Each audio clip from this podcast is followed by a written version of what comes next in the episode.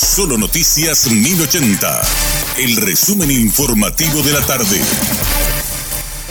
Hola, soy Richard Toñanes y este es el resumen informativo de la tarde. El doctor Guillermo Sequera, director de Vigilancia de la Salud, confirmó a Radio Monumental el fallecimiento de dos recién nacidos en las últimas horas a causa del chikungunya.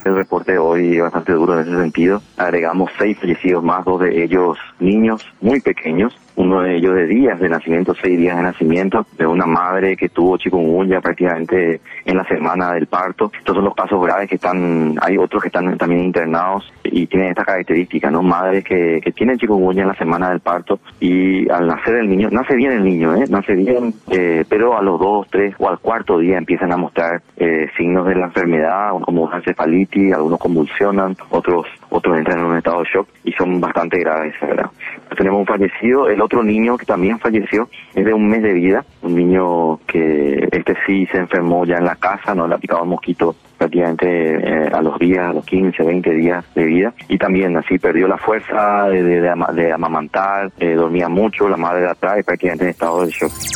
En conversación con Radio Monumental, Basilio Duarte de la Asociación de Conductores de Plataformas habló de los inconvenientes de los choferes de Volt para efectuar el pago de sus comisiones, ya que dicha operación se realizaba a través de empresas del grupo Cartes que fueron inhabilitadas luego de las sanciones de Estados Unidos. Ya están siendo habilitados de vuelta. Aquellos que ya estaban por llegar a sus límites de, en pago de comisiones también pueden seguir trabajando tranquilos, ¿verdad? Hasta que ellos puedan subsanar y ver eh, otros métodos de pago para, para nosotros, ¿verdad? Porque la digamos el problema la culpa no no parte de, los conductores es eh, un problema de la empresa verdad eh, eh, yo creo que Vol tendrá que ver no sé otra forma otro sistema otra empresa que pueda un poco gestionar lo que es el pago el cobro de comisiones Vol es una empresa internacional puso un límite en comisiones para cada conductor cada 150 mil guaraníes en comisiones que equivale al 15% de un millón, ¿verdad? Cuando llegamos a ese límite, nosotros tenemos que pagar a la empresa Vol por esas comisiones, nuestra cuenta queda cero y seguimos trabajando.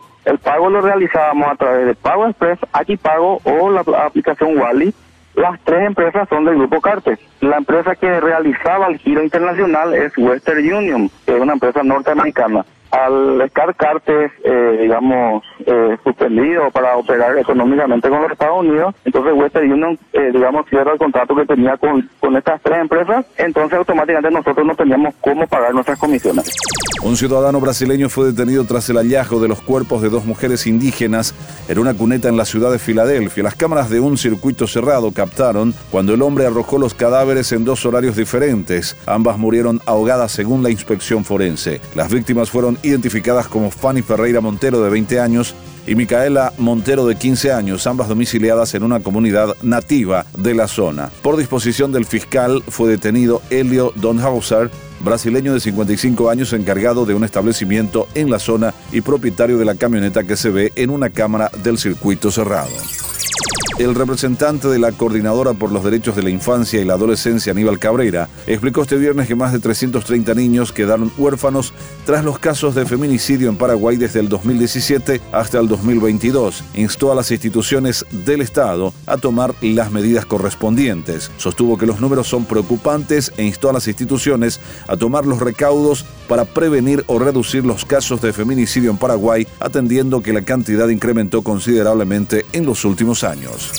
La ANDE intervino en las últimas horas una planta recicladora de plástico en la ciudad de Luque, departamento central, donde fue constatada una conexión directa sin medidor en media tensión, con el agravante de ser una práctica reincidente del usuario, por lo que ya acumula una deuda de más de 1.100 millones de guaraníes. Asimismo, todos estos antecedentes fueron remitidos al Ministerio Público de la ciudad de Luque, donde fue radicada la denuncia penal por el delito de sustracción de energía eléctrica. Este procedimiento fue realizado por funcionarios técnicos del Departamento de Intervenciones de la División de Pérdidas Eléctricas.